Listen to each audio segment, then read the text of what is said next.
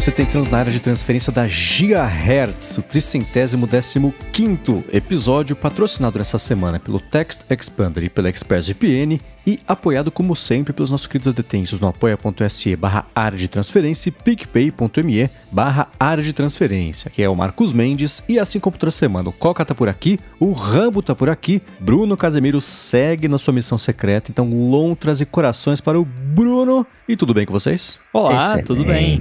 Eu tenho uma pergunta, um pedido de recomendação, um pedido de ajuda, não sei exatamente como é que vocês podem me ajudar a resolver o problema, mas ele é o seguinte: de uma semana pra cá, depois de o que? Oito anos, eu tô com alergia da pulseira do Apple Watch. Eita! De ficar vermelho e coçando e a pele parecer que, que queimou o couro, assim. O que, que eu faço? Cara, eu já tive algo parecido.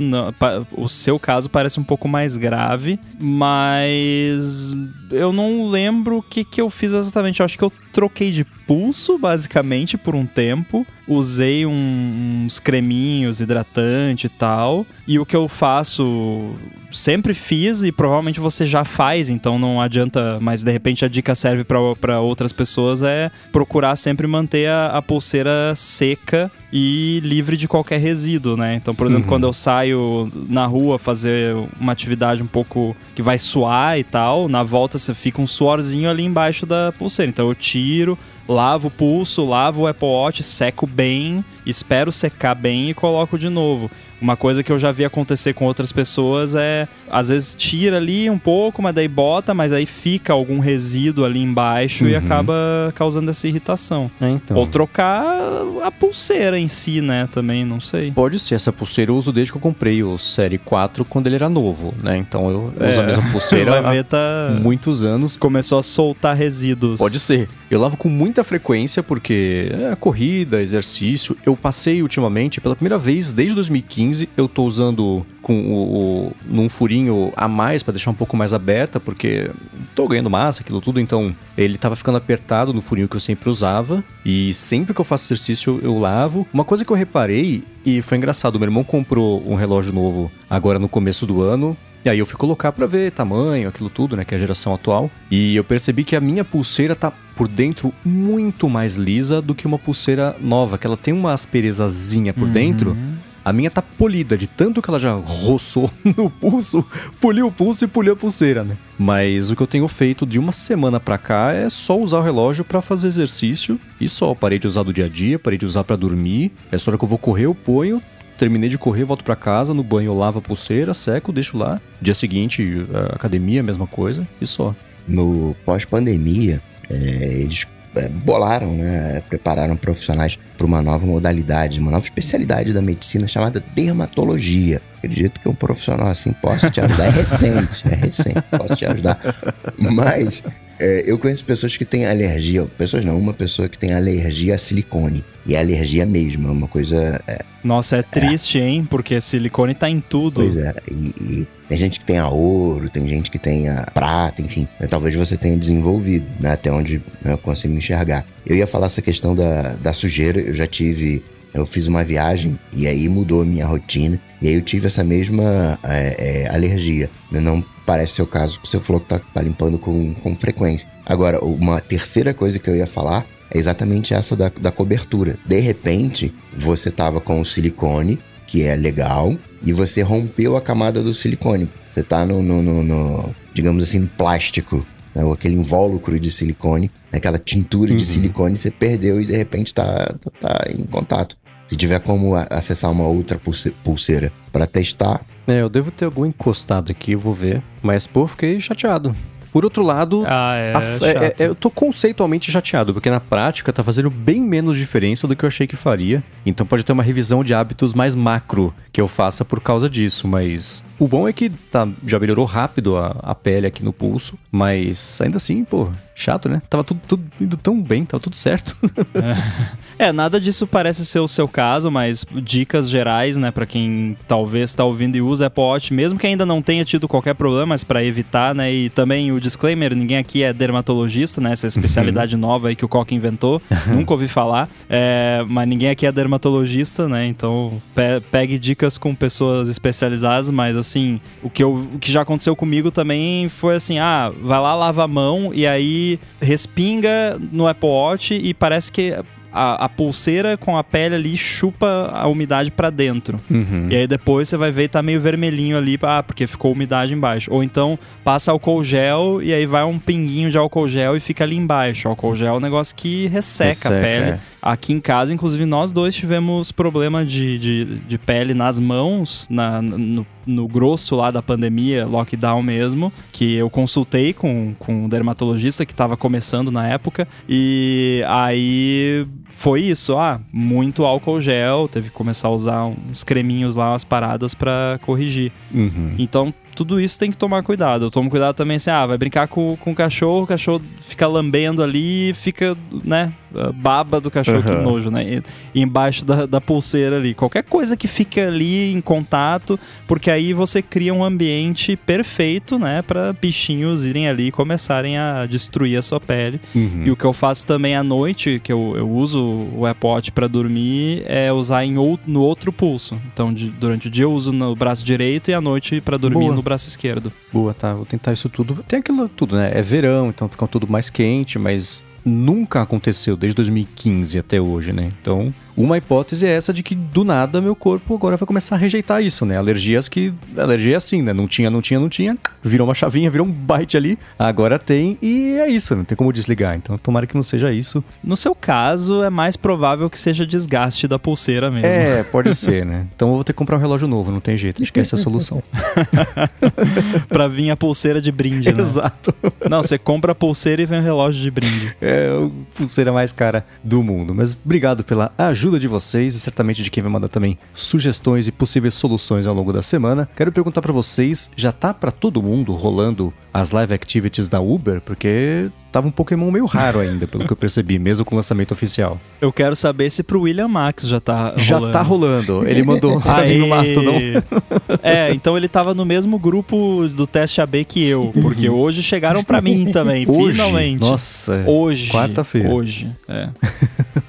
Mas e aí então? Cara, eu tô muito feliz agora porque os dois apps que eu mais queria que tivessem Live Activity, principalmente por causa da Dynamic Island, que o investimento do iPhone 14 Pro foi em grande parte porque, pô, tem esse negócio novo aqui, que legal, né? E eu já tô acostumado a usar com playback de podcast e tal. Então eu tava esperando muito Uber e iFood. Esses dois eu queria bastante. Mais ainda o iFood porque eu uso com mais frequência. Eu não fico saindo tanto, tanto de casa, tem tudo aqui perto, então eu saio muito a pé. Então o Uber eu, eu uso com menos frequência, mas iFood a gente usa bastante. Então eu fiquei muito feliz que os dois agora têm. E eu tenho vários pensamentos sobre Uh, primeiro que, de um modo geral, a experiência tem sido muito positiva. Eu gostei, assim, né? Não é nada. Ah, não, não é nada do que eu esperava, tá uma porcaria, tira isso. Não, tá, tá legal, gostei. O que mais me incomoda no momento, o que mais tá, tá deixando a desejar, e eu acho que talvez seja isso que o Marcos também vai achar, porque a gente andou falando, mas não falamos muito para não dar spoiler.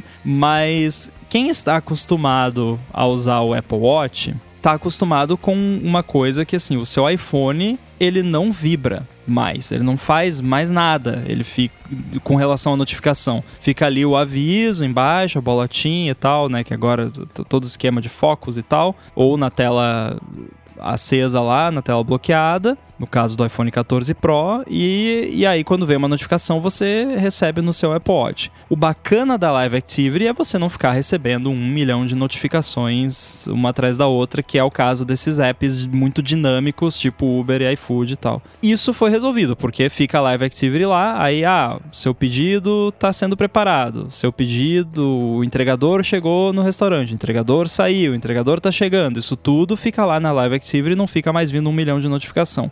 Porém, quando ocorre uma atualização dessas, o iPhone vibra. E se o iPhone está no seu bolso, o iPhone vai vibrar no seu bolso. O que para quem está acostumado a usar o Apple Watch é bizarro, porque uhum. isso simplesmente não acontece quando você usa o Apple Watch. Ah, Rambo, mas então você queria que viesse as notificações no seu Apple Watch? Não, sabe o que eu queria? Que tivesse a Live Activity no bendito do Apple Watch.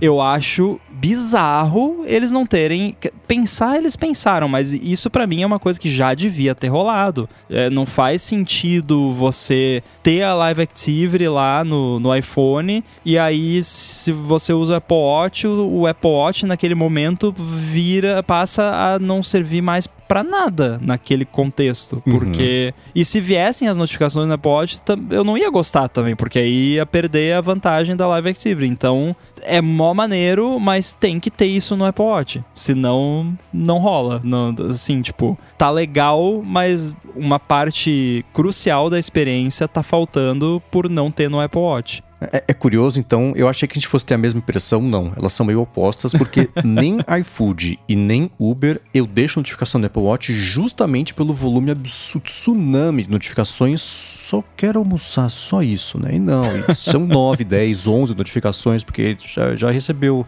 tá preparando, o entregador vai, nasceu, ele tá crescendo, reproduziu, trocou de roupa, chegou no restaurante. Então fica, né? Mas então, justamente, eu não quero as notificações na Apple Watch. Então. Eu quero a Live Activity sem vibrar, sem fazer barulho, nada. Só para poder olhar pro Apple Watch a informação tá ali. Uhum. E, e, o iPhone não vibrar no meu bolso. Aí que tá. Para mim, as notificações ficam no, no, no iPhone e o, no iFood o que aconteceu é que nem todas as notificações são Live Activities. Então eu tava com a Live Activity ligada e mesmo assim chegou uma, uma outra notificação do tipo, ah, o entregador tá indo, você não quer descer e poupar um tempinho? Que eu sempre faço, né? Mas ainda assim, isso chegou, então matou um pouco o propósito do Live Activity assim, ao invés de receber 10 notificações, eu recebi 6. Não, não resolveu o problema principal. Agora, a diferença principal entre a minha experiência e a sua é justamente a Dynamic Island. Que lembra lá no começo, quando saiu, é, que eu tive acesso, sei lá, porque eu caí no, no sorteio do, do teste ABCDZ, de logo no comecinho já ganhar a Live Activity, eu falei, bom, para quem não tem a Dynamic Island, é um pouco, não é inútil, mas é não tão útil porque não tem um negócio ali persistente na tela. Eu tenho que atrás da informação do mesmo jeito então, se eu estou usando o aplicativo, eu tenho que ou travar o telefone e acender a tela, ou puxar a central de notificações para baixo para conseguir ver. E é o mesmo trabalho, basicamente, de eu entrar no aplicativo, né? Exceção é com a tela bloqueada já, coloquei, sei lá, o iPhone no bolso. Será que tá chegando? Tira o iPhone do bolso, liga a tela e você vê. Aí, ok. Então, também, para quem não tem um, o iPhone 14, é um meio adianto só. Então, as minhas impressões pro, pro iFood, que saiu faz um tempo até o do iFood, mas sei lá, eu milagrosamente passei dois meses sem pedir comida no iFood. Então eu pedi nessa semana e aí eu tive é, essa impressão, deu pra fazer esse teste. E curiosamente, eu que tô há dois meses com o negócio da Uber, você conseguiu testar agora também nessa semana. Então dá pra trocar é. figurinha sobre isso agora. Mas acho que todos eles são um, um, um trabalho em, em, progresso que a gente tá vendo acontecer, especialmente agora que a Uber liberou para todo mundo, vai ter muito mais feedback a respeito disso. E, bom, o iFood eu também espero que sim, mas o iFood sempre foi um pouco mais liberal, com a responsabilidade com notificações, né? com quantidade principalmente de notificações. Mas uh, a esperança última que morre, né? É, só para ficar registrado, eu não tô recebendo essas notificações. Não sei se é algum bug ou se é algum teste que estão fazendo, mas para mim só vem a, aquela primeira notificação para confirmar que o, o, pedido foi confirmado pelo uhum. restaurante e só. Depois é tudo na Live Activity. Não sei se talvez alguma diferença entre devices que têm a Dynamic Island e devices que não têm. O que eu mais gostei no caso do Uber foi justamente isso, não vem nenhuma notificação. O Uber realmente uhum. não vem nada, vem fica só na Live Activity. E aí hoje eu chamei, eu fiquei mexendo no celular, que é o que todo mundo faz, né? O John Gruber, né, falou: "Ah, eu chamo o Uber e fico mexendo no iPhone". Aí daqui a pouco eu me dou conta que faz 15 minutos que eu tô mexendo no iPhone. Eita, e o carro? Cadê? Já passou, né? É, e é legal que aí na Live Activity fica lá e na Dynamic Island e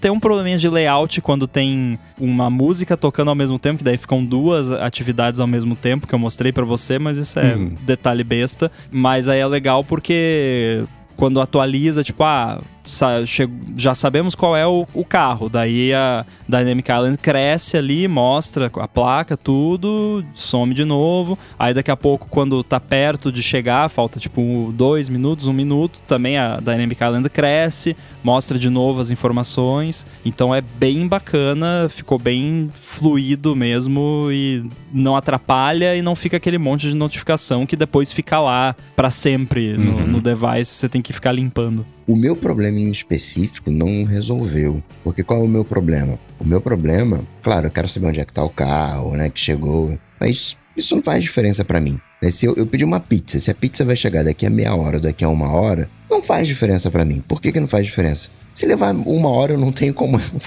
adiantar para 30 minutos. Eu já pedi, só me resta esperar. Né? Então, uh, o que eu quero é tipo assim: você fez compras lá no mercado. Aí o, o camarada vai e fala para você: Ó, não tem o pão que você queria. Eu quero receber essa notificação. É, eu quero receber a notificação do, do Uber. Ó, o motorista cancelou o teu pedido, vou conseguir outro para você. Ó, o teu pedido vai atrasar, enfim, não tem aqui a mussarela, não tem o queijo, vai, vai ser outro queijo que a gente vai colocar para você. Então, o problema que eu achei que, que de alguma maneira o Live Activities fosse resolver, ele não resolveu. E nem, acho que hoje, entendendo melhor, nem é a proposta. A proposta né, de mostrar o, o andamento, né? É, é, como se fosse aplicativo de, de entrega, né, que vai mostrando lá o rastreamento. Agora chegou em tal central, foi para outra, passou pela receita. Então, é, é mais essa analogia. Então, o meu problema de notificações aqui, eu não recebo nenhuma. Mas em alguns momentos eu quero receber, o Live Activities ainda não resolveu. Você comentou isso da pessoa entrar em contato porque não tem o item. Essa, essa semana aconteceu com o Cauê Fabiano, ele publicou acho que no Instagram. Ele pediu um yakisoba lá, aí chegou o pedido com uma nota, ó, não tem yakisoba, tá? E mandaram outra coisa pra ele. Teve um de uma, uma moça que pediu, tinha comprado absorvente, e aí botou lá, ah, se não tiver, manda alguma, algo similar. E aí mandaram, sei lá, Coca-Cola e não sei mais o que. Tipo, nada a ah, ver. Ah, Mas o pessoal tá comentando aqui que tá acompanhando a Viva Gravação, comentou sobre o Apple Watch. O César Miller falou que fica se perguntando como ficar a interface da Live Activity no Apple Watch, porque tem que ter um formato específico. E o Arthur de Vigir lembrou, bem lembrado, que eu mesmo não tenho notificação da Uber, tenho 99,9% de certeza agora que eu não tenho notificação da Uber ativada no Apple Watch, aparece na central de notificações uma espécie de Live Activity com a informação do carro. E mesmo depois que hum. terminou a corrida, acabou tudo, você dormiu, acordou, dia seguinte vai lá ver a notificação, tem lá, ó, o carro da placa XPTO tá chegando aí. Então isso fica lá permanentemente, só que na central de notificações, mas tem eu, eu sempre parti da premissa de que era um bug, porque eu nem registrei que isso acontecia, Nossa. mas de fato o Arthur tá certo que, que rola isso mesmo. É, o lance de adaptação, como os apps fizeram para Dynamic Island, o espaço que você tem na Dynamic Island é muito menor do que você tem na, na tela do Apple Watch. E, e, é uma interface declarativa, é, é Swift UI, então não é tipo um negócio que o app define pixel por pixel, XY.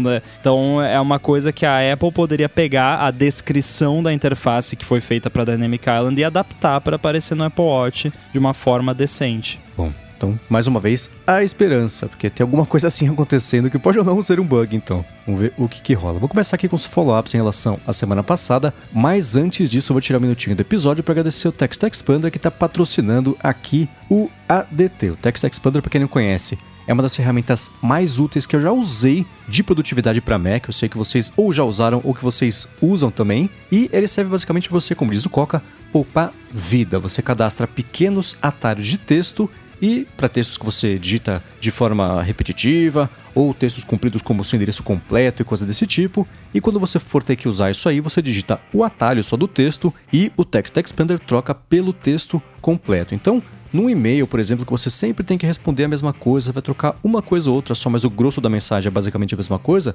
as pessoas fazem o quê? Ou pegam no e-mail mandado recentemente para copiar e colar, ou então vai no arquivo do Word, sei lá, que já está com o texto pronto, copia e cola também. Ao invés disso, você cadastra o teu, arroba e-mail 1. Você digita isso no Text Expander, ele, no, no, seu e-mail, ele troca lá pelo texto completo. Isso tem até suporte à formatação. Então, negrito, itálico, variáveis. Você pode colocar o texto completo, mas olá, vírgula, espaço para o nome. Você ativa o atalho, digita o nome da pessoa, ele cospe lá o texto bonitinho, formatado já com tudo o que você precisa. Além disso, eles têm suporte também a equipes. Então, no trabalho em que mais de uma pessoa tem que ter acesso a uma versão sempre atualizada, completa, o que geralmente muda de um texto e coisa desse tipo, com o Text Expander para equipe, isso está resolvido, todo mundo tem acesso instantâneo à versão mais atual de um texto. A parte mais bacana disso tudo é que você que está escutando aqui o área de transferência tem 20% de desconto para assinar o plano individual por meio do link textexpander.com/adt. Você vai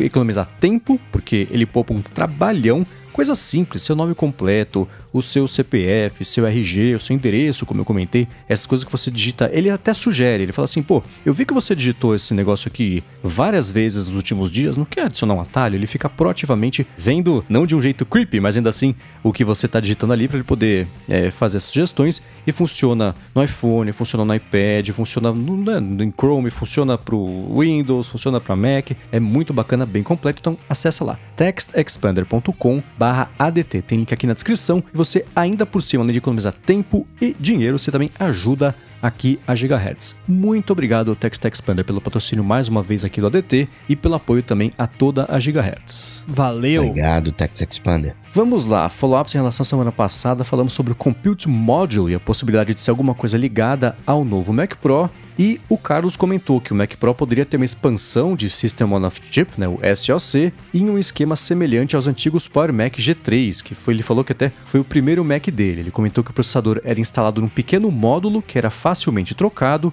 a RAM expansível poderia entrar como uma camada nova também, né, o L4, por exemplo, para quando a memória unificada chegar ao seu limite. E ele falou assim: o que vai acontecer, nem Steve Jobs sabe, mas está aí olhando para o passado para tentar prever o futuro aí com esse compute model na jogada. Faz sentido? É, bacana, seria mó maneiro, né? Poderia ser uma das possibilidades. Eu lembro que rolava isso, porque até tava ouvindo hoje o talk show lá com o John Gruber e eles comentaram, acho que. Não, não foi o talk show, foi o upgrade que eu tava ouvindo, e eles comentaram que, ah, Acho que a Apple nunca fez algo assim, mas na verdade, sim, né? No, na uhum. época do Power Mac tinha essa possibilidade. Ele falando, o que, que vai acontecer? Nem Steve Jobs sabe. Bom, certamente o Steve Jobs não sabe, por motivos óbvios, mas ele fala assim: não, é claro que a Apple sabe. Mas hoje, com a declaração do, do, do Bob, é que ele falou: não, perguntaram para ele do Mac Pro, ele falou: não, a gente acredita que o Apple Silicon vai revolucionar, né? Vai transformar fortemente né, a, a experiência desde o MacBook Air até o Mac Studio. Ah. Ou seja, né, em tese, o, o, Mac Pro deveria ficar acima do, do Mac Studio, né? Então, e, e, cada vez que eu penso sobre isso, fica mais complicado ainda, porque hoje o Mac Studio, ou, ou o M1 Ultra, como você queira colocar, ele tem um poder de fogo ali. Né? O Rambo não gosta muito de número, mas serve para dar uma base. Tem um poder de fogo ali de 24 mil. O processador Intel hoje mais rápido tem um poder de fogo de 26 mil. O M2 Ultra né, baseado no M1, vai chegar ali a uns 26, 27, enfim, vai ficar dentro dessa uh, ordem de grandeza, vai chegar junto da Intel. E aí aquilo que a Apple sempre falou, não, agora a gente faz o que quer e tal, vai fazer um chip compatível com um, entende que é o próprio Mac Studio que vai teria que ser um monstrão, teria que ser algo com, sei lá, 40 mil, 50 mil e, e se a Apple vai trabalhando com múltiplos, né, vamos supor que seja 24, né, porque tem dois, então teria que ser 36, né, uma coisa monstruosa. E aí faz mais sentido esse lance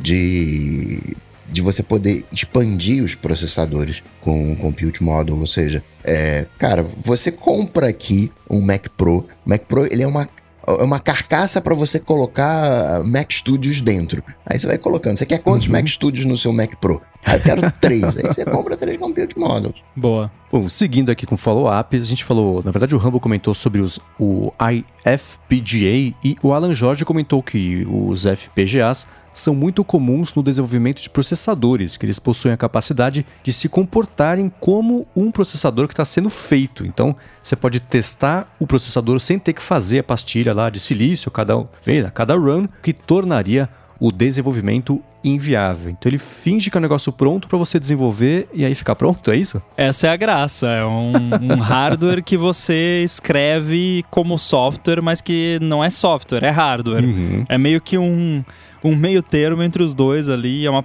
é um negócio que costuma ser caro. Eu fico imaginando o, o que não custa um IFPGA, que é um FPGA com a capacidade para Apple emular ali um chip inteiro. Emular, não exatamente, né? Mas enfim, desenvolver ali o chip inteiro deve ser caro o negócio. Uhum. E o, o, projeto deve ser grande também. Precisa aumentar a fonte do editor hexadecimal para conseguir ler. Você falou que fica entre o software e o hardware, e eu lembrei que alguém explicou uma vez. Eu falei, nossa, é verdade, né? O software super mole, hardware super duro. O que é entre os dois? Uma coisa firme, é o firmware. Falei, olha, pode crer.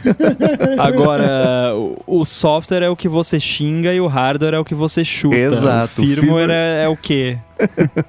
Ele só existe. Ele só existe. Muito bem, seguindo aqui, um follow-up rápido sobre pilhas. O Rogério Buzelli comentou que o telefone sem fio da Panasonic que ele teve só aceitou uma pilha recarregável com menor carga elétrica, os miliamperes-hora. Ele falou que testou pilhas com a maior miliamperagem, tá certo? Miliamperoragem?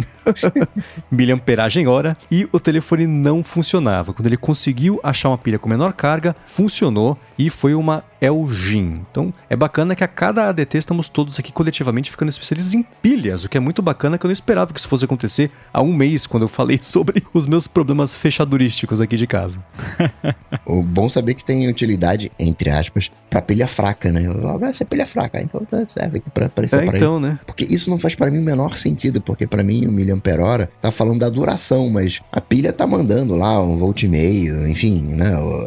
Tá mandando a carguinha dela o, o miliampere é, hora, é quantas horas vai conseguir man, man, ficar mandando esse, né, o, o, a, a, carga, né? Mas, enfim, é bom saber. Muito bem. Uma outra coisa também que chegou nessa última semana, a gente comentou sobre o cancelamento de barulhos seletivos lá do, do AirPods 2, os AirPods Pro 2, que eu não tinha ainda testado. E o Rambo falou, né? Testa em casa da Lari dar um grito perto de você para você saber. Eu falei, não, prefiro fazer isso com, com, de um jeito que os vizinhos não achem que gente tem que chamar a polícia. E o Gustavo Saez chegou com a solução. Ele falou assim: não precisa chamar a polícia, não, não se preocupem. Faz assim: para testar o cancelamento de ruído adaptativo, é só você bater uma palma bem dada ali próximo ao ouvido que tá tá aqui. Aí você vai perceber que os AirPods vão basicamente tampar o ouvido que está mais próximo da palma. Ele falou que já fez isso e achou mágico. E eu vou dizer, eu fiz isso e achei mágico. Agora eu sei dizer como é que funciona esse negócio. Eu sei o que prestar atenção para quando ele for funcionar. E digo mais, hoje na rua eu percebi ele em ação porque eu tinha já conhecimento da, do teste da palma para saber onde espiar aqui no som para ver o que estava ou não sendo cancelado ali. Então, obrigado, Gustavo Seis, por ter me ensinado a perceber isso aí. Bom que você não foi preso, mas certeza que os vizinhos falaram: ah lá, ah lá, ah lá, o cara tomou mó tapão. Muito bem, seguindo a gente comentou sobre aplicativos pagos do, do Mastodon, aquela coisa todas as incertezas de quais seriam pagos, quais não seriam, e o Caio comentou, olha só pessoal, no fim das contas, o Mammoth, que estava sendo, ele é o que tinha o beta se você tivesse o, o, aplicativo comprado deles de Twitter, né, que você conseguia testar o beta do, deles de Mastodon, eu acho que era esse. Ele, o Mammoth, foi lançado e é gratuito. Então tá uma dica aí para quem não quiser colocar a mão no bolso. O pessoal perguntou dicas, né, de aplicativos e etc. Tá aí o Mammoth, vou deixar na descrição aqui pra galera poder testar e ver qual é. Vocês seguem usando só o Ivory? Estão testando alguns outros? Como é que tá para vocês? Eu continuo só no Ivory. No Ivory. Boa. Quem entrou agora no no Fed, eu acho tão crítico. Eu acho que esse negócio não vai para frente enquanto se chamar Fedverso, porque é um nome muito feio e ruim, né? Porque remete a metaverso, que também é outra ideia falida. Mas o assunto não é esse. O assunto e é, é o seguinte. Um, um universo fedido também, né? Exatamente.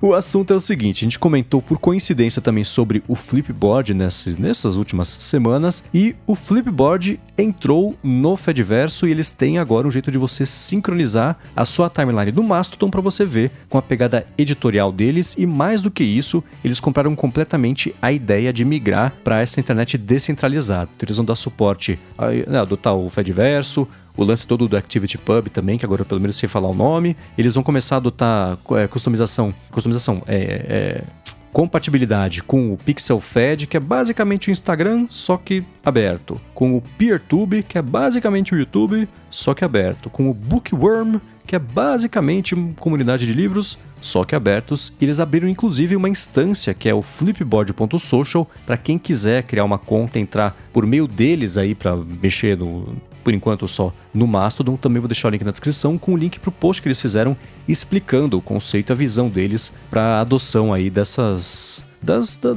das, plataformas todas e os ecossistemas todos mais abertos, o que é interessante, né? Bacana. Só para lembrar, esse universo fedido, ele não é de feed. Ele não é o universo de feeds. Ele é o universo federado. É Fed de uhum. federado. É, F-E-D-I. Verse. Mas ainda assim, é a minha impressão é que tudo que tiver verse como, como terminação vai parecer uma coisa, assim, só para quem tem NFTs que vai gostar. Então a grande parte do público vai ter, acho que, uma resistência muito grande a essas coisas. Espero estar errado, mas essa eu desconfio que eu tô certo. Do que a 10 anos a gente descobre.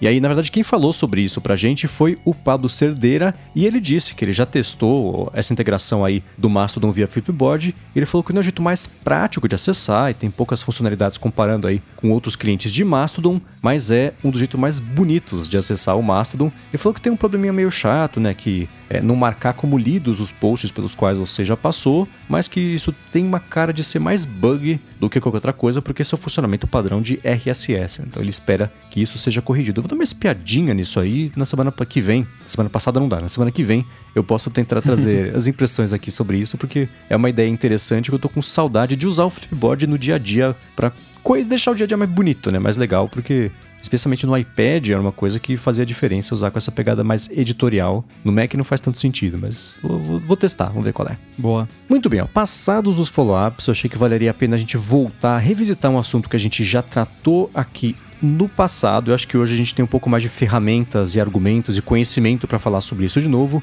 que é o lance da seção 230 lá do Código de Decência de Comunicação dos Estados Unidos, que esbarra em como é que as redes sociais funcionam, esbarra na gente isso, apesar da gente estar tá sujeito à nossa legislação e não a de lá, porque esse assunto bateu na Suprema Corte lá dos Estados Unidos. Existem dois processos, um contra o YouTube, o Google, né, na verdade, a Alphabet, e um outro contra o Twitter, e os dois envolvem casos de terrorismo e as famílias de vítimas processando as redes e as empresas porque elas não só disponibilizam, como, é, e com moderação, claro, mas ainda assim elas disponibilizam, e mais do que isso, elas recomendam conteúdos. Então, se tiver acontecido de um conteúdo terrorista ter sido recomendado, elas têm que ser responsabilizadas por isso, é o que os processos defendem. Então, o caso, um caso chamado Gonzalez versus Google. Tinha uma cidadã americana chamada Noemi Gonzalez, ela morreu num ataque terrorista é, em Paris e isso foi lá em 2015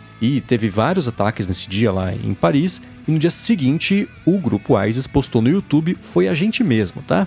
E aí a família passou a processar não só o YouTube, mas outros veículos também onde essa mensagem foi divulgada, com isso de que não eles não eles falam assim, a gente não tem como provar que os terroristas lá foram recrutados por meio de recomendações do YouTube, do Twitter, mas isso pode acontecer. Então, já que isso pode acontecer e a nossa filha morreu por causa de algo assim, a gente quer que essa lei seja revista. Isso foi e voltou no processo nas, não sei, nos, nos círculos, nas, nas, etapas mais baixas da justiça. E aí aquela coisa, vitória para um, vitória para outro. Ela não faz um tempão isso aí. E isso foi bater lá agora na Suprema Corte Americana. Do lado do Twitter também é um outro processo em que também uma pessoa foi morta por conta de um ataque terrorista, e nesse caso a alegação é que o Twitter quebrou uma lei antiterrorismo porque ele teria que ter um, um, um, é basicamente assim eles trabalham o Twitter trabalha sabendo que algumas coisas podem passar pela moderação e isso tem sido colocado como aceitável por conta também da seção 230 porque o Twitter trabalha assim a intenção de promover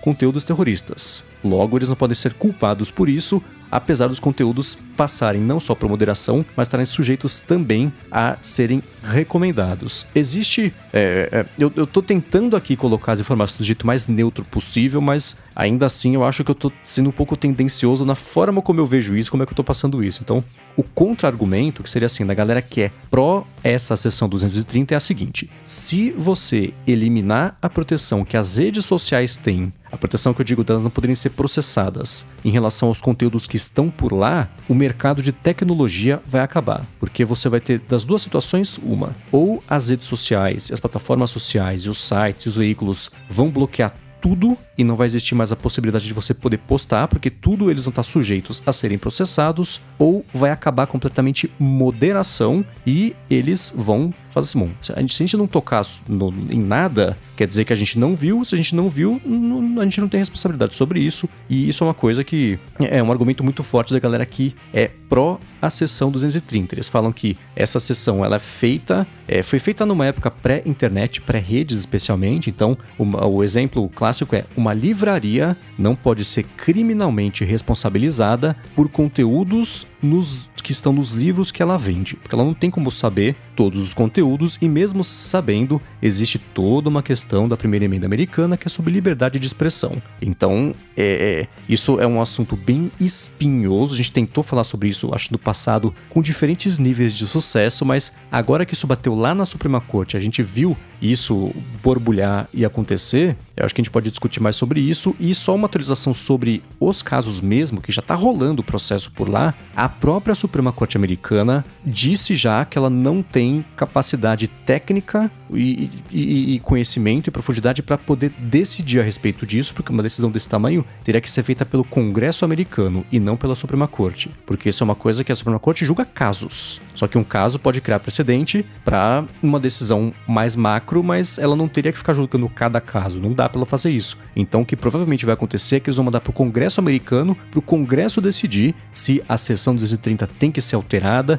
se ela tem que ser extinta, se as redes sociais têm que ficar cobertas por essa sessão ou não, se é uma coisa separada. Eu quero saber de vocês por onde a gente começa a falar sobre isso, porque é um assunto espinhoso, mas não deixa de ser bem interessante, eu acho. Bom, primeira coisa, essa sessão 230, se eu não me engano, é de 96. Então tá completando aí 30 anos. Precisa ser, ou seja, é pré-YouTube, é pré-rede social, é, é né? Então precisa atualizar. Esse é um, é, um, é um primeiro ponto. Então a galera lá, acredito, acredito que tem que sentar e tenha que conversar sobre isso. O ponto que é principal do, da proposta é que o YouTube ele não seria neutro uma vez que ele está recomendando um jornal, por exemplo. Um jornal ele é responsável pelo seu conteúdo. Né? Tudo aquilo que o jornal publica né, é a opinião do jornal em, em algum grau. Então ele é diretamente responsabilizado. Existe uma moderação direta para isso. No caso do YouTube, até um determinado momento, ele está simplesmente recebendo os vídeos e publicando, ok? Sessão 230, ele não é responsável. Mas, a partir do momento que ele começa a recomendar vídeos, aí ou, ou, como é que fica? Ele está, né, de alguma maneira, assinando embaixo aquele conteúdo. Por outro lado, a gente tenta olhar para os algoritmos como se fosse uma coisa perversa. Mas o algoritmo ele não é perverso. O algoritmo é simples, cara. Esse, esse maluco aqui ficou cinco minutos olhando esse vídeo de cinco minutos, assistiu o vídeo todo. Cara, eu vou jogar para outro. Aí o outro assistiu tudo. Aí o outro, não. aquilo vai é, crescendo. Quem já passou por um acidente de trânsito sabe como é que é. A gente passa por um acidente de trânsito como? Acelerando, correndo, sem olhar. Não, a gente reduz o máximo, a gente vai, vai o mais devagarinho possível e tem que devagar mesmo, porque tem pessoas ali transitando eventualmente. Mas a gente aproveita que a gente está devagarinho e gira a cabeça assim, fica vendo ali o, o acidente. A gente é meio mórbido, sei lá qual é, qual é a palavra. E o algoritmo, de alguma maneira, reflete isso. Então, por mais que a gente queira dar uma. uma não uma ética, não uma, uma, uma visão, uma um, né, uma mentalidade para o algoritmo, o algoritmo é um reflexo do nosso comportamento. Essa é uma segunda coisa. Terceira coisa, acreditava-se mais ou menos naquela história de que rede social, né, os jovens estão usando muita rede social e por isso estão ficando deprimidos. Não tinha um link de causalidade entre os dois. Não, não, não se achava. Existia correlação, aquela história. Né? Quanto mais se compra sorvete, mais tem acidentes na piscina. Mas por que isso? O problema não é proibir a galera de, de, tomar sorvete. O problema é que quando é que você toma sorvete? No verão. Então, se você está no verão, você toma mais sorvete e também né, vai mais na piscina. Logo, né, tem mais chance de, de ter acidente. E até mais ou menos 2019 não conseguia se achar esse link é, de causalidade, era só correlação. A partir de 2019, vem os estudos dizendo sim, existe uma correlação. E é até legal, né? Porque a gente acha que se usar 5 minutos de rede social vai ficar deprimido, mas não. A curva de, de depressão começa a subir depois de duas horas. Se você passa mais de duas horas na rede social, aí aumenta a chance da depressão. E até mais ou menos ali 2020, se acreditava que os algoritmos conseguiam extremizar as pessoas, polarizar as pessoas. E em 2020 começaram a vir os estudos que não, que ele não polariza nada, é que a pessoa já era polarizada, já tinha aquilo dentro e o algoritmo só estava refletindo isso. Isso no melhor que a gente sabe hoje. Então é legal discutir, mas eu acredito que a seção 230 ela tem que ficar. Quando a gente fala de terrorismo, sim, é uma coisa tristíssima e, e, e, várias outras bandeiras são muito tristes, mas é aquela coisa. Eu vivo no Rio de Janeiro, tem muito assalto, tem muito isso, tem muito aquilo outro. A gente vai deixar de sair de casa, vai deixar de, de viver. Não estou dizendo que é aceitável. A gente tem que buscar uma solução. Mas eu não posso pegar algo que acontece em 1% e definir como regra para os outros 99. Qual é esse meio termo? A sessão 230 vai ter que decidir. É, eu, de um modo geral, concordo com você. O, o que me deixa reticente sobre isso é aquela coisa que eu falei já em outras discussões sobre quando que a rede é só um meio e quando que ela promove algum conteúdo. Eu acho que esse é o cerne da questão que precisa ser decidido, porque uma coisa é você usar o YouTube, o Twitter, o TikTok, qualquer rede, simplesmente como um meio de você divulgar o seu conteúdo ou de distribuir o seu conteúdo, assim como você pode usar correio, você pode usar rádio, você pode usar telefone e outras tecnologias mais antigas. Agora, isso é uma coisa, outra coisa é o YouTube lá e promover o seu vídeo, né, que tem alguma coisa complicada lá. Ou então o, o Twitter ou o Facebook ir lá e promover e oferecer o seu conteúdo como recomendação para milhões de pessoas, quando o seu conteúdo claramente, né, tem algum problema e no fim das contas acaba causando algum problema de verdade, né, não, não simplesmente, ah, que feio. Eu acho que essa que é a questão que precisa ser discutida. é, é, é responsabilizar quando existe uma recomendação. Aí como você faz isso, eu não sei e a gente não vai descobrir aqui. é, mas eu, eu sou dessa opinião, já, já expressei várias vezes aqui, que existe uma distinção muito grande entre você ser uma rede onde as pessoas vão lá, postam o que elas querem e quem quer ver vai lá e vê e você ser uma rede que ativamente promove o conteúdo e oferece ele ativamente para os outros usuários e vai lá e fala: Olha aqui o que o Mendes postou. Você nunca ouviu falar nele, mas tá aqui, eu tô te falando, ó, ó, que legal, tá aqui. Eu que estou enfiando na sua cara. Não foi você que pediu para ver. Eu acho que essa distinção é muito importante e faz toda a diferença nesse caso. Se for um, um oferecimento Elon Musk, né? Não, mexe aí no algoritmo aí. Tô, tô com pouca, tô com pouco view, tô alcançando poucas pessoas. Dá um boost aí na, nas minhas publicações. Aí sim, eu acho que entra nessa categoria de oferecimento. Por isso entra naquela coisa de abrir o algoritmo, né? É, essa caixa preta. Agora, outra coisa, existem hoje máquinas, né, inteligências que conseguem identificar o que, está rolando naquele vídeo. Se é alegria, se é tristeza, vai ter erro, vai ter erro, né? Muito da moderação passa por aí, tem que melhorar, tem que aprimorar e, e, essa coisa toda. Mas, se o algoritmo é um algoritmo frio, se é puramente, cara, a galera viu, vamos jogar isso, promover isso para mais gente, mas não porque eu quero promover, claro, eu quero anunciantes, eu quero mais views. Os meus anunciantes não vão gostar se eu promover os vídeos errados, mas se é aquela coisa de dar ao povo aquilo que o povo quer, né, como é que a gente resolve, resolve isso? Você é o pai do povo? Não, isso aí você não, não, não, não pode fazer. E esse é o meu medo quando vem uma decisão política. Porque uma decisão política, ela é sempre não, vai ser assim, pronto, é a base da, da canetada. E não reflete Sim. a vontade da população em algum grau. Né? Não, tô aqui legitimando o terrorismo, a população quer ser. Não, não, não é isso. Mas coisas por canetada tendem. A galera que vai decidir tem que sentar com os estudiosos, ver as pesquisas, entender os, os resultados. Essa galera que está estudando se comprometer com os resultados, reforçar os estudos para. É, de fato, o algoritmo não tem culpa. Ah, não. Quer saber? Ele tem ali uns 10% de culpa. Como é que a gente é, resolve isso? O meu maior receio é que a decisão venha por políticos, pura e simplesmente, e não por um grupo multidisciplinar que estuda isso e, e e auxilia esses políticos na decisão. É, você descreveu o problema, na verdade, da democracia representativa, né? Que não é o povo que escolhe o que vai fazer, o povo escolhe quem escolhe o que vai fazer. Então, é um outro problema. A estrutura vai de antes, o, o defeito aí nessa parte da canetada. Eu concordo com você e eu vou sempre usar o exemplo do alerta de cookies para mostrar como quem está decidindo não tem a menor ideia de como isso vai impactar na vida de todo mundo e se o cookie é uma coisa que o alerta é uma coisa meio pentelha hoje, imagina decidir sobre como é que uma empresa, uma rede, um grupo, um mercado pode operar ou não. É perigosíssimo isso. Por outro lado, quem sabe disso são justamente as empresas que operam, como eu comentei no área de trabalho dessa semana, no vácuo legislativo dos mercados onde elas escolhem operar. Então, o exemplo que eu dei é: Uber adotou um modelo de negócio que não era legalizado, mas não era ilegal, e espalhou no mundo inteiro se apoiando nesse vácuo legislativo. Você tem diversas outras empresas que fizeram e seguem fazendo isso, e a operação de redes sociais está apoiada exatamente nesse mesmo é, é, é artifício, em cima ainda dessa seção 230, que, como o Coca comentou, é a lei de 96, né? Não previa, assim, internet de escada, é novidade. não, exatamente. Então, 96 tá, era tudo em preto e branco ainda, né?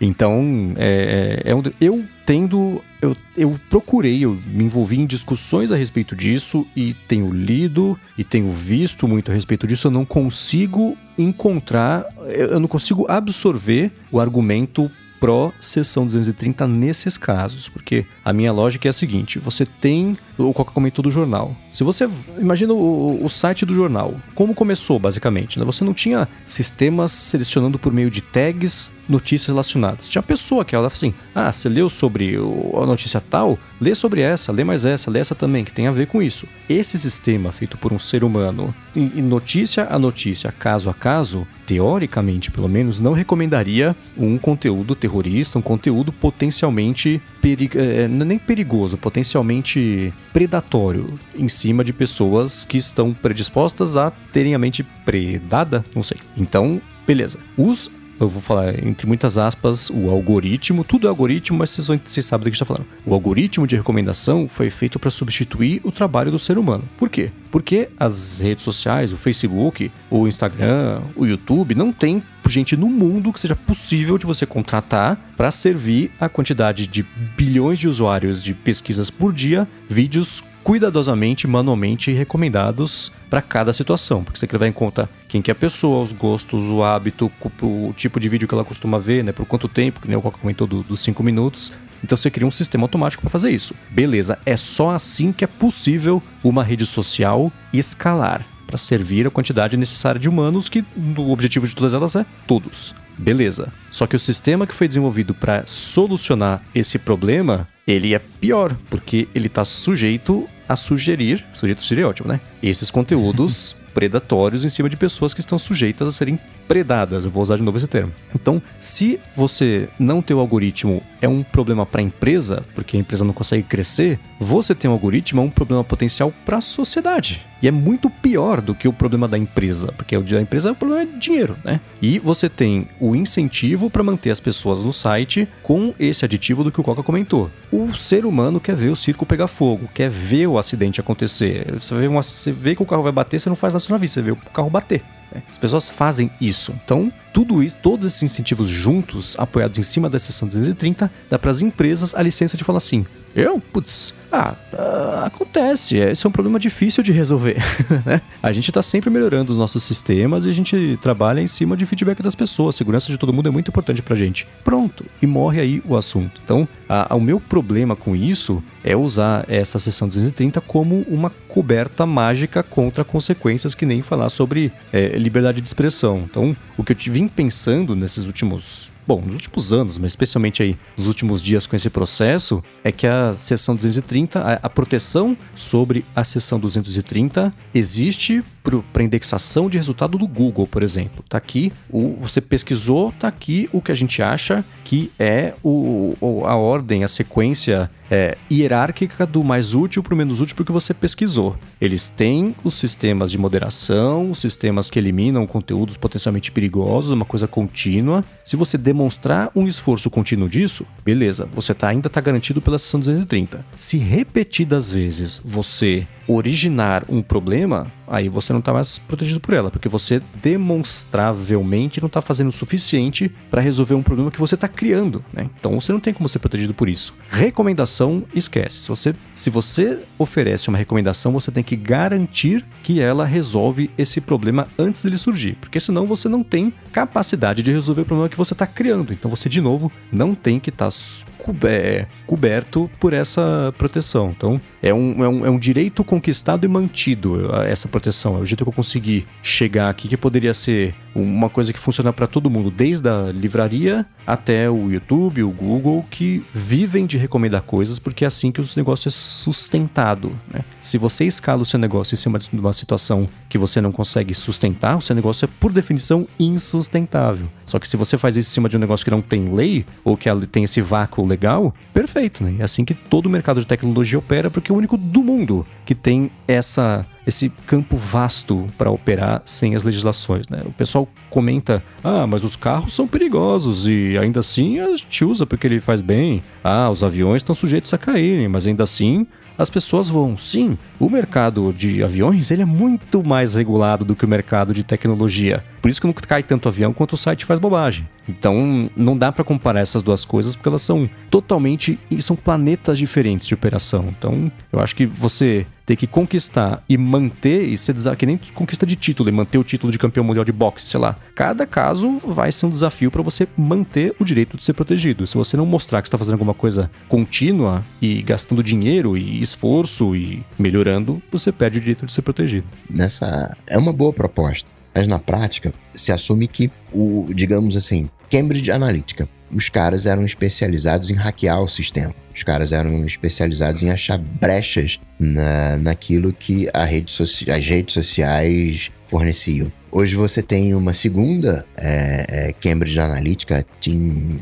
Tim lá do, de Israel, é, é, atuando em eleições em América Latina, em África, isso ainda não ganhou popularidade, talvez porque tá só nessas regiões, né? Não tá mexendo com os Estados Unidos, não tá mexendo com, com a Europa. E o dia que cair a Team Jorge, vai vir outro. Existem pessoas especializadas em hackear o sistema. E elas vão conseguir. Ou seja, por mais que o YouTube né, é, é, se, se proteja para que não hackeiem o algoritmo dele, né, o, o, não hackeiem o algoritmo de promover. Vai passar seis meses, vão dar um jeito e vão hackear. E não exatamente por uma falha do YouTube, porque se ele soubesse da falha, ele corrigia. E aí ele vai descobrir a falha, porque hackearam, ele vai corrigir. É que nem, é, de alguma maneira, software. E daqui a um ano, vão achar outra falha e vai explodir lá o negócio. E aí ele vai corrigir de novo. Né? É que nem direito. O direito, ele é reativo. Né? Por que, que essa lei aqui não funciona mais? Porque era de 96, não consegue prever o futuro.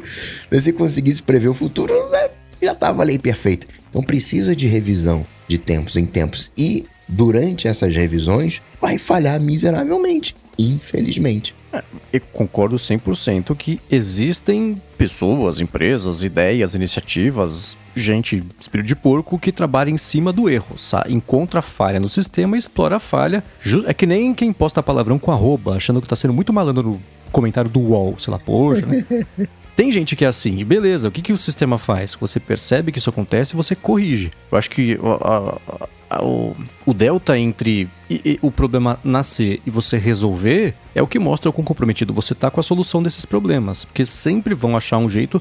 É que nem o negócio do o, o Bing Chat lá, que o pessoal a cada dia aparecem 22 jeitos diferentes de fazer o bicho falar palavrão. Palavrão não, não aconteceu ainda, mas ainda assim, sair dos trilhos ali e, a conversa descambar pra outra coisa. O, o, mano tem isso também de. Deixa eu cutucar aqui pra ver até onde quebra. Como é que eu passo por aqui? Ah, não pode? Como é que eu faço para poder agora? Sempre vai ser assim. Mas você tem que demonstrar um, um de um jeito proativo que você trabalha para corrigir esses problemas o mais rápido possível. E não o caso da Cambridge Analytica, é perfeito. O Facebook soube muito antes Sim. do negócio explodir que isso estava acontecendo. O que, que ele fez na prática? Não muito, não o suficiente, porque isso voltou a acontecer. Né? Então, se você demonstrar Sim. que você tapou o buraco assim que ele apareceu, é uma coisa. Se você olhar pro buraco e falar assim, ah, então, esse é um problema difícil de resolver, mas a segurança dos nossos.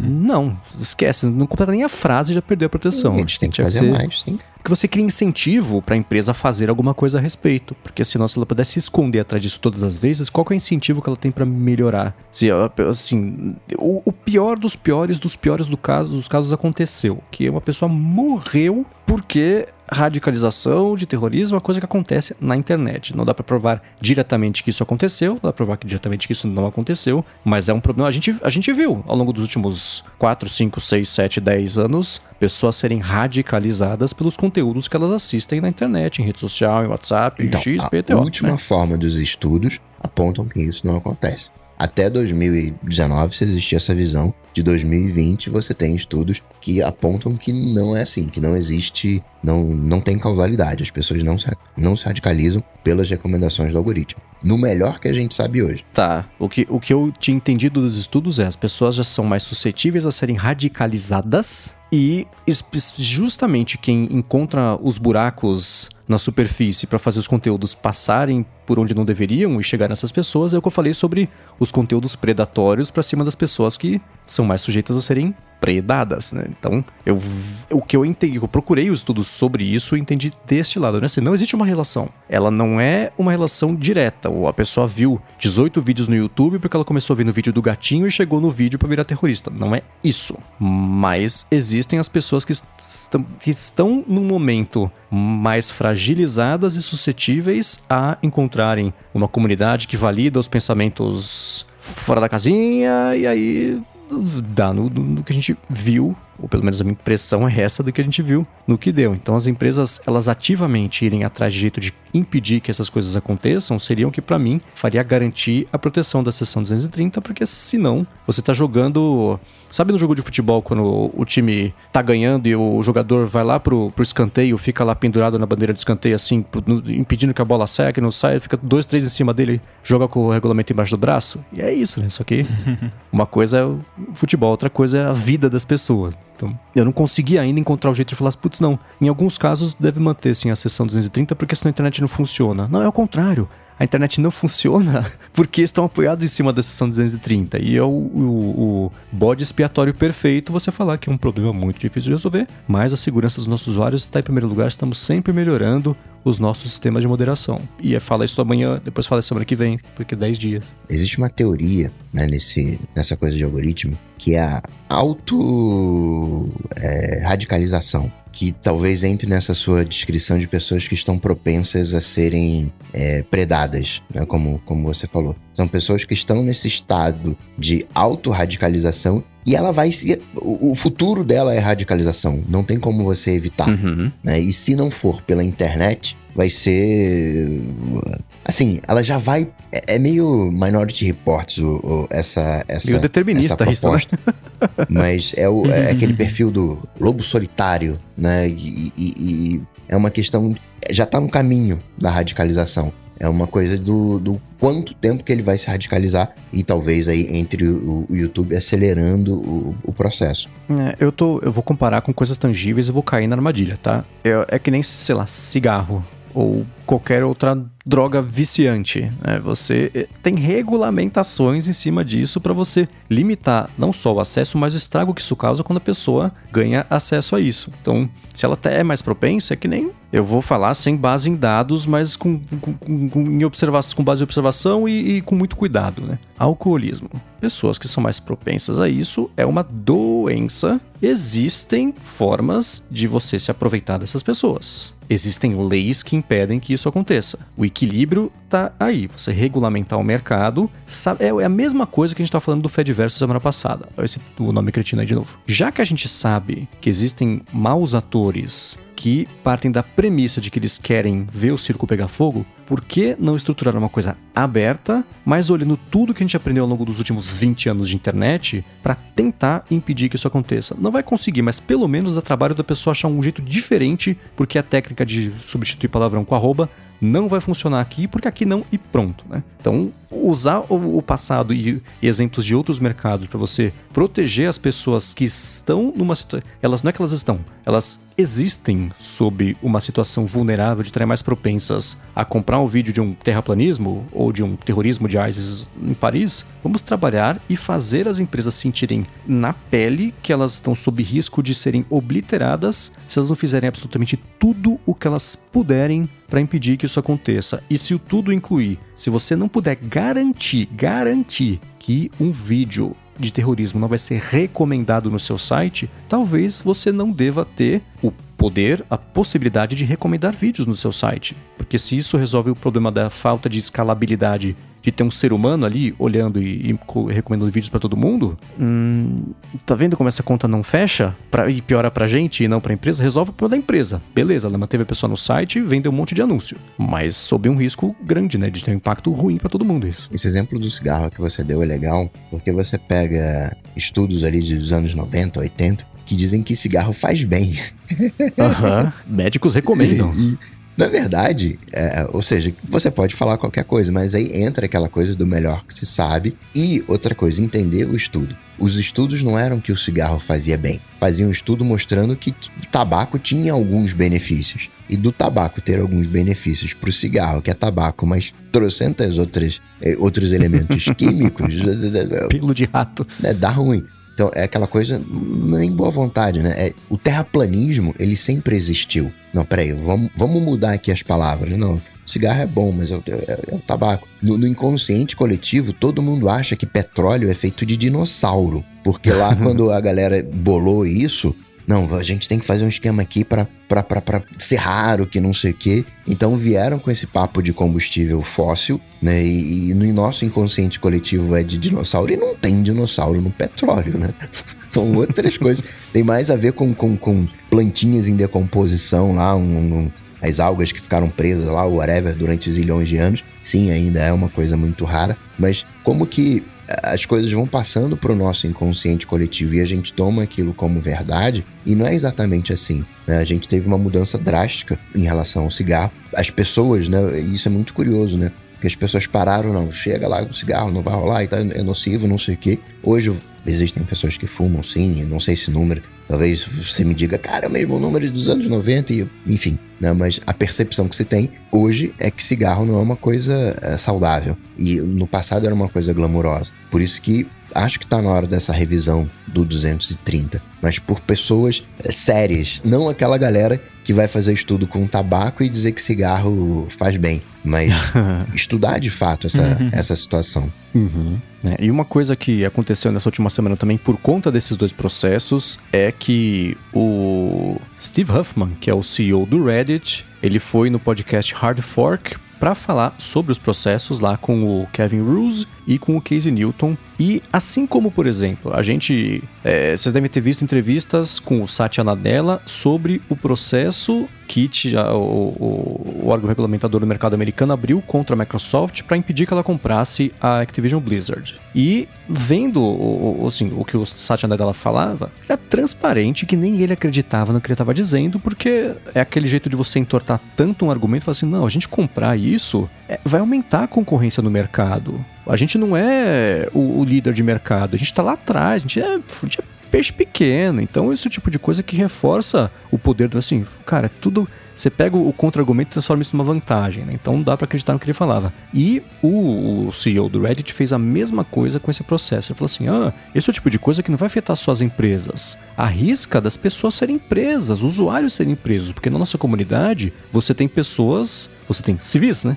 Que são moderadores. Então, se a gente não tiver proteção da seção 230, não é a gente que vai para cadeia, quer dizer, não é só a gente que vai para cadeia. Eu posso ir, mas quem modera um subreddit também. Então, tentando colocar a pressão popular, ainda que seja do, do, do nicho ali do, do, Reddit, pró sessão 230, falando que o seu também tá na reta, quando não é nada disso, né? Se você. Existem infinitos jeitos de você preparar as pessoas que vão lidar com isso, se não existir mais a capacidade de proteção, no mínimo com treinamento. Se tem uma empresa, você faz o quê? Você faz o treinamento, né? Eu Trabalhei para uma empresa que lidava com não só com farmacêuticas, mas assim com que tinha presença em outros países. Eu no começo eu precisei fazer um tem um monte de treinamento sobre anticorrupção, conflito de interesse, a parte que tinha a ver com, com é, legislação médica mesmo, você treina a pessoa que vai trabalhar com isso, mesmo que ela seja uma voluntária. Então, esse, não só esse argumento não colou, mas toda a entrevista dele, se você analisar as coisas que ele fala, são os jeitos mais, eu não uso essa palavra com tanta frequência, mais covardes para distorcer o problema e falar que a solução vai fazer todo mundo ser preso. E não é nada disso, mas eu recomendo que a galera escute esse podcast porque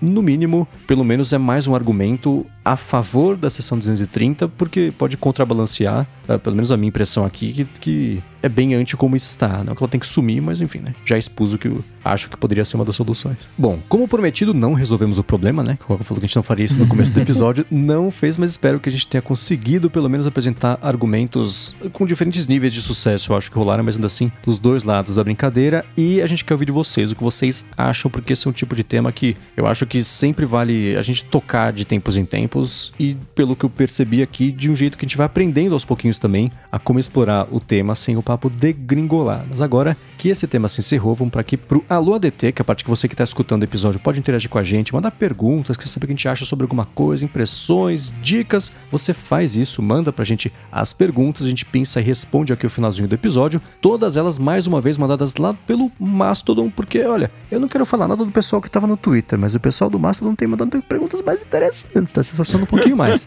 Então, a gente pensou algumas para responder aqui no finalzinho do episódio, mas antes de trazer a pergunta, a primeira pergunta aqui do AloDT, eu vou trazer o segundo patrocinador do episódio de hoje, que é a ExpressVPN, que segue como oferta especial para quem escuta o podcast e quer navegar do jeito mais seguro, ainda por cima, ver o que tem nas outras internets aí ao redor do mundo, porque é assim que ela funciona. Com o serviço da ExpressVPN, você, mesmo que você se conecte a Wi-Fi públicos, que a funcionalidade, do, o motivo dele existir é te oferecer a internet para ver o que você faz e vender esses dados, com o ExpressVPN você não está sujeito ou sujeita a isso, porque a sua conexão passa a ser criptografada. Quer dizer que nem quem está oferecendo ali os dados tem acesso ao que está acontecendo, isso com servidores que eles têm aqui no Brasil e em outros quase 100 países, sem você ter um impacto muito grande na velocidade de conexão, que eles investem muito nesse tipo de estrutura, então você passa a ter uma internet mais protegida no seu telefone, no seu tablet, no computador, na sua casa inteira, se você quiser, você configura ExpressVPN para ser o, a VPN direto do seu roteador, tudo que estiver conectado a ele já passa automaticamente também a estar tá mais protegido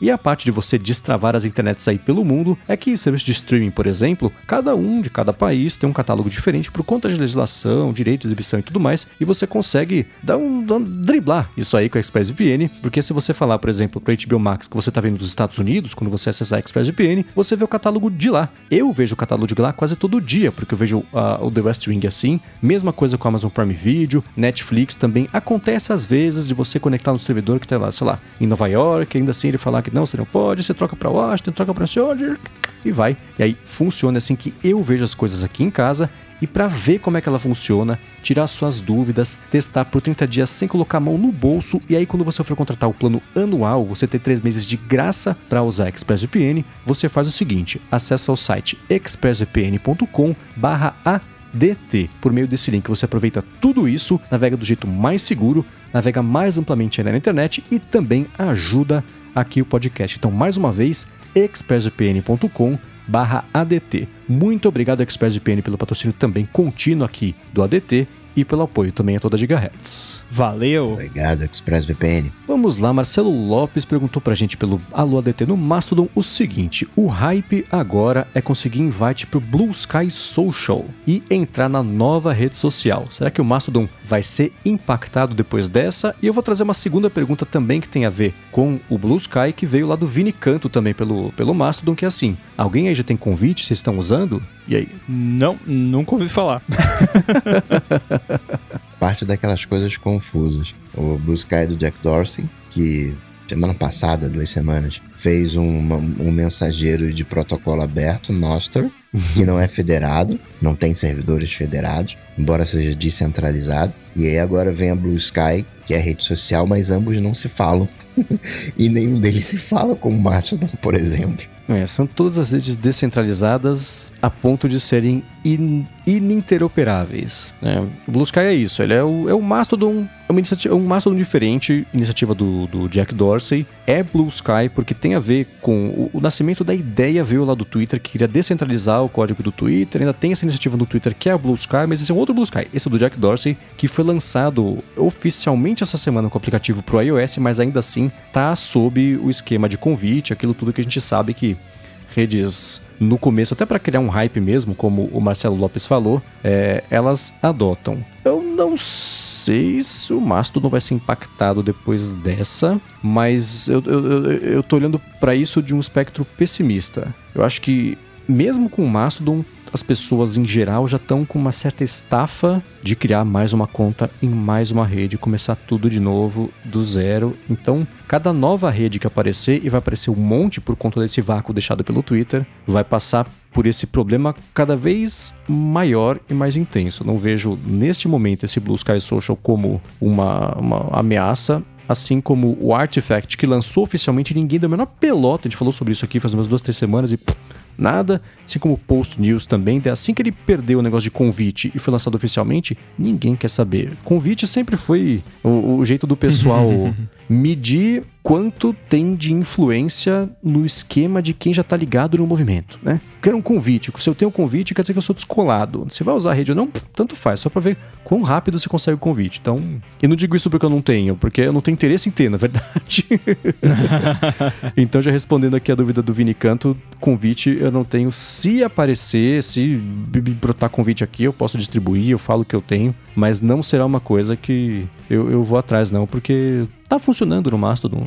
E, e, a minha conclusão é que ele não tem que ser a maior rede social do mundo. Ele vai ser a rede onde eu vou tentar ao máximo interagir com a comunidade, especialmente de pessoas que escutam os podcasts de Gigahertz e que também criarem uma conta por lá. Para mim, se a galera fizer isso, já vai ser a melhor rede social do mundo, mesmo que tenha 600 usuários. Se forem os 600 usuários certos, é tudo que eu preciso para ter minha existência na web tão bacana quanto era no, no, Twitter com sei lá quantos mil seguidores. Acho que eu tô concluindo que esse, é o, pelo menos para mim, vai ser o lance de usar rede social agora. Sim, pequena comunidade de quem quiser brincar também. Eu tô na mesma vibe também. O importante de uma rede social é a sua rede de contatos, né? a sua rede social. É, quem diria? pois é. A gente brinca um pouco, né, de Blue Sky, de nova. Mas isso é uma coisa boa, né? Surgir tantas possibilidades, porque aumenta a concorrência, melhora a qualidade. Numa dessa aí vem uma boa ideia que alguém é, clona e né, incorpora e traz para o Mastodon, porque talvez seja aberto, né? Tem várias alternativas, além do Blue Sky. Tem Spill, tem a T2. Né? O, o que não falta hoje são redes baseadas nesse estilo Twitter, né? De alguma maneira o Twitter acertou. Né? O, o, Twitter ele é, um, ele é um modelo arquetípico e por isso que é tão, tão copiado. A questão é qual vai ser o, né, o, quem vai vencer essa batalha. Talvez o próprio Twitter vença essa batalha, né? É, agora do Mastodon também o Carlos, e essa é uma dúvida que eu tenho, então eu vou jogar a pergunta, esperar que ou vocês dois, ou alguém que está escutando tenha a resposta para a gente poder explorar. O Carlos falou o seguinte, que ele usa um servidor, uma instância do Mastodon diferente da que a gente está usando. Ele comentou que aparentemente recebe todos os nossos posts, mas não tem certeza, então ele quer saber se tem algum prejuízo por usar uma instância diferente das pessoas ou dos serviços que ele segue e eu vou completar essa pergunta dele, adicionando a minha também, que é uma dúvida que eu tenho em geral sobre o Mastodon, que é a seguinte. O TechMeme, por exemplo, eles têm uma conta no Mastodon. Eu sigo a conta, eles publicam, eu não consigo ver. Por ter acesso à conta e à conta deles, não me parece que a instância do, do, do está bloqueada pelo Mastodon.social, mas não tem como saber também se está bloqueado. O Rumble eu sei que segue o TechMeme. Você vê os posts deles? Então, eu navego com bem menos frequência, então não sei dizer. Com relação à primeira parte da pergunta, nesse caso específico do ouvinte, acho que já respondeu. Se tá vendo tudo, então tá vendo tudo, né? Uhum. é, o que rola é um lance que eu tava conversando com você quando eu tava estudando aquele Mastodon Host lá, que é um serviço de hospedagem de instâncias do Mastodon, que é o conceito de capacidade de federação da sua instância, que é resumidamente de uma forma bem simples, e isso o usuário não precisa saber, isso é só quem vai realmente ter uma instância, que é a capacidade que o seu serviço lá, o seu servidor tem de esparramar o conteúdo para todo o Fediverso, essa palavra horrorosa, é, e aí, se não tem essa capacidade, pode rolar um, um delay ou até uma falha em propagar aquele conteúdo para outras instâncias. De um modo geral, o, o, o que a galera usa, mastodon.social, mastodon.online, xyz, mastodon.social, é, esses todos interoperam muito bem não vi, assim, nenhum caso grave de falha de, de conteúdo, de, de propagar conteúdo. Não sei onde é que o TechMime tá, mas talvez possa ser uma instância que não tá propagando direito, não sei. Mas no, no geral, assim, eu sigo gente de tudo quanto é lugar diferente e, e, e, as pessoas que eu sigo que eu quero ver as coisas aparecem tudo para mim. Uhum. Nunca reparei de faltar coisa. É, na minha experiência de uso, respondendo a pergunta do Carlos, se você está vendo alguns dos nossos posts, está vendo todos. Né? Não teria porque apareceria um ou outro assim, de, de, de você perder porque está bloqueada a instância. O que pode acontecer é ou eu, ou o Rambo, ou o Coca, a hora que ele começar a usar de verdade o Mastodon, a gente dá um boost ali em alguma coisa e você não vê esse boost porque o servidor que a pessoa criou a conta, aí sim, não está federando direito para que você tá, tá vendo. Então pode acontecer de ter essas falhas de comunicação, mas o, objetivo do Mastodon, pelo menos, é justamente não existir nada que atrapalhe o, o caminho entre eu publicar alguma coisa e você conseguir ver nenhum tipo de hierarquização com base em interesse, recomendação, nada. É o feed puro seguido na ordem publicada do que você quer ver, e só. Né? O único asterisco é o lance das instâncias se bloquearem por qualquer motivo que, que quem Birra. controla a instância.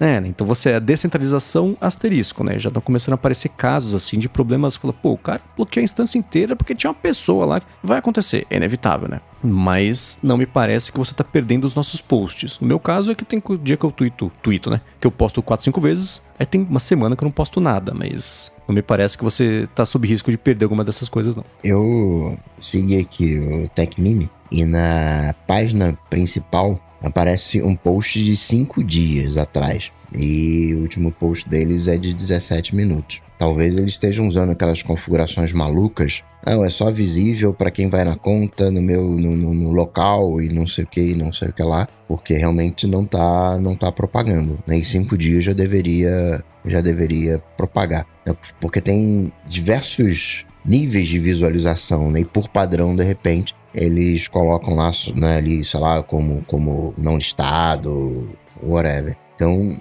instâncias diferentes é como se fosse um e-mail. Você pode se comunicar com todo mundo, salvo se não, não tem bloqueio. Então você sim vai conseguir ver todos os posts de todo mundo que não estão bloqueados, ou então que a pessoa, na hora de postar, né, não, não fez a, restrição. É, esse do TechMeme é o maior mistério para mim ainda, porque não consigo encontrar nem a resposta, nem, um, nem algo que seja uma hipótese de fazer sentido. Os posts que eu tô vendo deles aqui são todos classificados como públicos. E esse techhub.social, eu vou dar uma espiada nas pessoas que eu sigo para ver se tem alguém que tá lá e que eu vejo os posts, e, enfim. Né? Ah, é, continuará, como dizem as séries, mas se alguém tem a resposta, por favor, diga pra gente, pra gente poder também espalhar esse conhecimento, que ele é meio essencial, eu acho, pro uso da rede, né? Você seguir a pessoa e conseguir ver o que ela posta, né? É importante. Agora, Rambo, o Eduardo Calado tá com dúvida aqui no, nos aplicativos para macOS. Ele quer saber por que, que eles não recebem notificação quando estão fechados,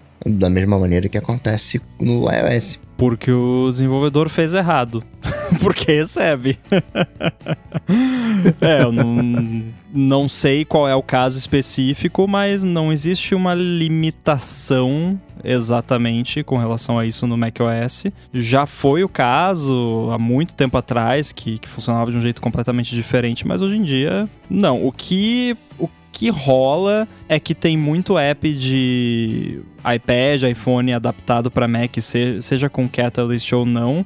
Mas aí se for com Catalyst ou rodando app de iPad no, no Mac Apple Silicon, deveria rolar normal. Mas o que acontece é que tem muito app, todo mundo já deve ter recebido de algum banco roxo, talvez, uma notificação assim: tentamos te mandar uma notificação, abra o app aqui. É, isso não é só um hack para aumentar o, o ARPU, né?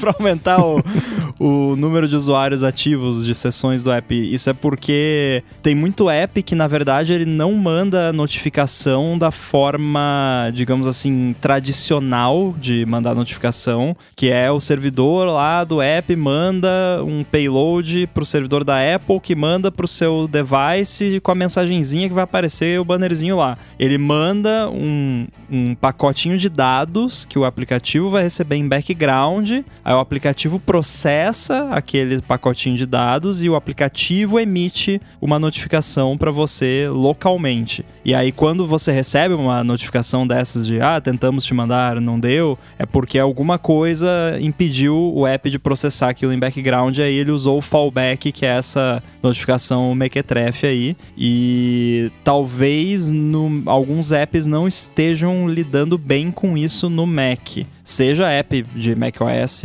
ponto, seja app adaptado. Teve um problema, o Chib Studio não é oficialmente suportado no Mac, mas está lá na, na, App Store, quem tem Apple, Mac Apple Silicon pode instalar no Mac, e a gente tem um, o sistema de notificação lá do, do Chib of the Week, que vem o, Chibzinho lá toda sexta-feira, e isso estava quebrado no macOS, e eu fui descobrir quase um ano depois, sei lá, disso estar tá disponível lá, porque ninguém usa usa, né? Vamos ser honestos. É, eu uso e olhe lá. Então, e era uma parada que besteirinha lá que não, não tinha considerado por causa de uma diferença no Mac, e aí tava dando crash lá no serviço que processa a notificação e, e não aparecia. Então, a resposta é basicamente não fizeram direito. Um update em tempo real eu apertei o refresh e agora apareceu posts do TechMeme de 24 minutos, de uma hora. ele tá pensando assim, ele vai. É. É lá aos pouquinhos. Command R resolve tudo. Eles usam o mesmo servidor que eu tô. que o, o Matthew Panzarino usa para postar e eu vejo os posts do Panzarino, mas o deles não. Então, sei lá. É um daqueles problemas que eu espero que se resolvam sozinhos. Mas eu segui, ah, segui de seguir duas vezes. Eles falaram, bom, se eu não, não tô vendo o post, eu não vou seguir, mas uma hora a coisa se resolve. E por último, o Macley quer saber o seguinte: qual é o upgrade, qual é a aquisição dos nossos sonhos tech para esse ano? Ah, acho que esse ano eu comprei iPhone, né? Eu já ia comprar no passado e arreguei para comprar o um Mac. Vamos ver como é que evoluem as coisas até lá para setembro e outubro, mas eu acho que desse ano não passa, especialmente porque por tudo que eu tenho visto vazar aí no Night 5 Mac nas últimas semanas sobre a geração desse ano, me gusta mais até do que a geração atual. Então acho que desse ano não passa não. Ah, eu vou comprar um Compute Module. não, brincadeira. É, olha, não é exatamente pensando no futuro, quer dizer, se sair o tal do headset, que tá para sair esse ano faz 10 anos, uhum. sei lá. É, eu provavelmente vou acabar comprando por conta de, de questão de desenvolvimento e, e, mera curiosidade. Mas fora isso, já foi tudo devidamente encomendado, né? Porque estão a caminho aí um par de HomePods do modelo novo e tem um Mac novo vindo aí oh. também, que quando vier eu, eu falo. Boa! Ou seja, atualização tudo de, de Apple, olha, a gente quer, tá previsto. não, mas vai ser adiado de novo. ah, é, né? Agora, uma coisa não Apple, né, que eu venho é, fazendo, né, já há algum tempo, são as coisas de HomeKit, de IoT, de automação caseira. E quero poder, um, um, tomara que esse ano saia o Raspberry Pi 5 para comprar, mas sem previsão. Muito bem, para encontrar os links do que a gente comentou ao longo do episódio, vai em gigahertz.fm ADT barra 315 ou dá mais piada nas notas do episódio. Como sempre, muito obrigado a vocês que escutam o podcast, vocês que avaliam o podcast, vocês que recomendam o podcast, especialmente quem apoia o podcast no, eu falei tanto podcast, né? No apoia.se barra área de transferência e picpay.me barra área de transferência Obrigado, Eduardo Garcia, por mais uma vez ter editado o podcast desde o primeiro. Acho que teve uns dois ou três só até hoje que ele não editou. Talvez dois, talvez um, não sei.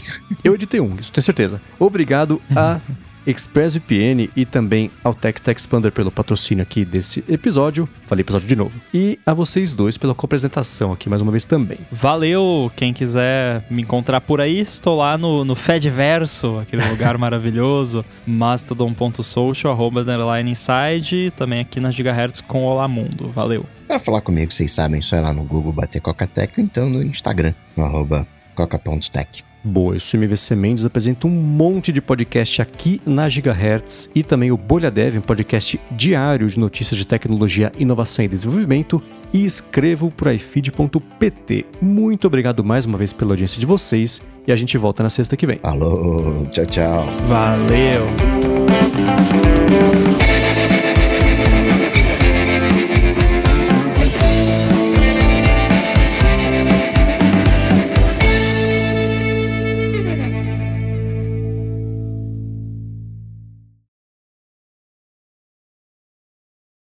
Essa semana eu senti muita falta de um, uma coisa muito específica. Que acho que só o Mendes vai entender, talvez, o contexto, mas enfim, o contexto não é necessário. Um editor hexadecimal que tenha como aumentar a fonte.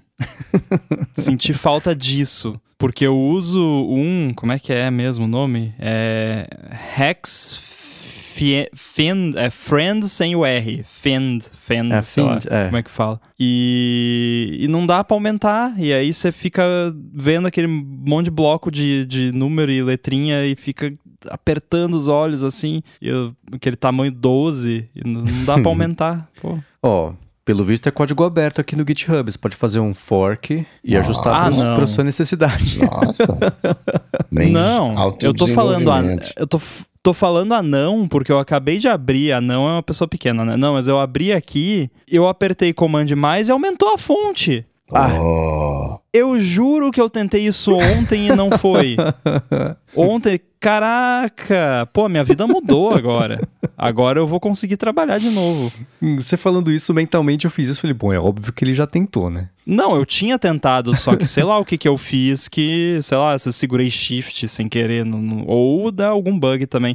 Ele tem um bug que me irrita, que como é open source, talvez eu possa dar uma fuçada, que eu tenho que, imagina que eu tenho um arquivo de, esse que eu tô aberto aqui é 400 e poucos mil bytes. Uhum. E aí eu tenho que procurar uma sequência de 12 bytes ali dentro. Porque eu tô referenciando de outro e eu preciso achar pra ver onde que eu vou mexer. Aí eu dou Command F, colo o- os bytes ali, ele não acha Ah. uma sequência que eu tenho certeza que tem naquele arquivo. Tipo, não, é impossível não ter isso nesse arquivo. Aí, não, peraí, deixa eu fechar o app e abrir de novo. Fecha o app, abre de novo, busca, e aí ele acha. Nossa. E é um É crédito. bizarro Faz isso. uma vez, cada vez que você abre, você tem que fechar e abrir pra fazer a segunda busca. É, é bizarro já. Eu não entendo. às vezes tem uns apps que a busca ela não dá a volta sozinha, né? Tipo, Uhum. você busca, daí ele chega na última entrada e ele não volta. Sim. Não é o caso aqui, porque ele volta quando a busca tá funcionando. Então é algum bug que eh, às vezes dá que ele se perde e, sei lá, desiste de, da busca funcionar. Nossa. Bom, pelo, pelo aspecto dele, parece um programa que existe faz tempo e que é mexido há muito Sim. tempo. Sim. Aquele castelo de até cartas. tem. É, é bizarro, porque até. Acho é o filho do John Voorhees Ah, que legal. fez um, um editor hexadecimal. Ah. Bem bom, assim, é, é bom o app dele. Só que é aquela coisa, cara, tu usa esse negócio há tantos anos e eu tem tanto detalhezinho assim de memória muscular e tal, o que é o que fala muito sobre a pessoa, né? Ter memória muscular de um editor hexadecimal. O que que o Rambo tá aprontando, né? Vocês vão saber em breve, Boa. talvez, ou não. O Mendes já sabe. Eu já. É uma coisa mó Segredo. legal, mas, mas dói os olhos. Eu não, vou, eu não vou expressar nenhuma opinião ou emoção a respeito. Eu tô hackeando as coisas, né? Óbvio. Ah, vá.